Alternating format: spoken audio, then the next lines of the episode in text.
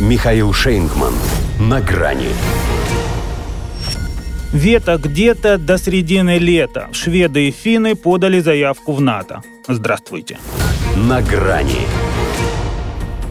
Может быть и не так быстро, как обещал им Йенс Столтенберг. Норвежец уверял, что воспользуется всей полнотой своего служебного положения, чтобы по-соседски все уладить за две недели.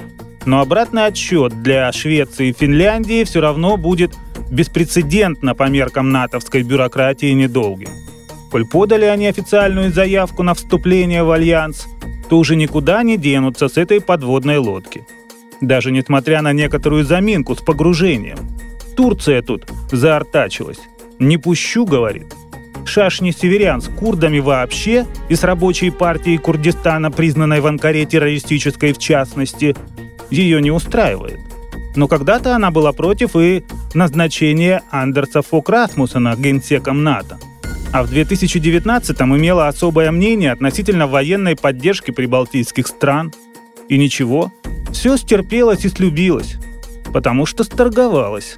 Вот и теперь двух суток не прошло после турецкого демарша, а Блумберг уже называет возможную цену османского согласия на расширение блока. И в этом райдере от Реджепа Эрдогана требования по курдам далеко не в приоритете, поскольку при всей глубине своего чувства к ним оно не настолько застилает ему глаза, чтобы он не в состоянии был разглядеть более практичные вещи, которые он, пользуясь случаем, мог бы сейчас порешать. Во-первых, это возвращение Турции в программу поставок новейших F-35, из которой ее с позором отчислили в наказание за покупку российских С-400. А то у Финляндии, которая еще даже не член, контракт на эти самолеты есть, а у второй по численности армии НАТО – нет. Во-вторых, F-35 хорошо, но мало. Анкара еще хочет десятки F-16 и комплекты для модернизации уже имеющихся у нее истребителей этого типа.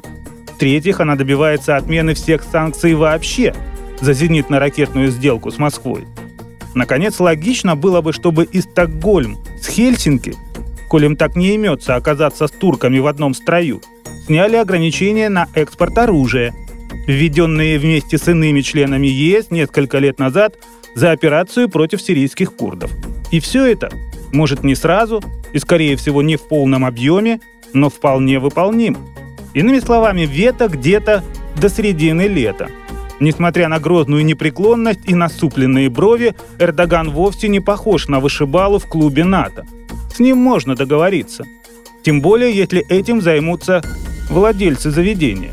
А те уже ничуть не сомневаются в успехе предприятия, и в четверг их главный, по праву первой ночи, принимает у себя президента Финляндии и премьера Швеции – Потому что в этот шоу-бизнес попадают только через овальный кабинет. Чего уже не жилось спокойно без этой дискотеки, это другой вопрос.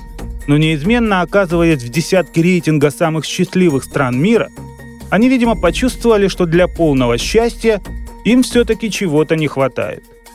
Может, нацеленных на них Искандеров? До свидания. На грани с Михаилом Шейнгманом.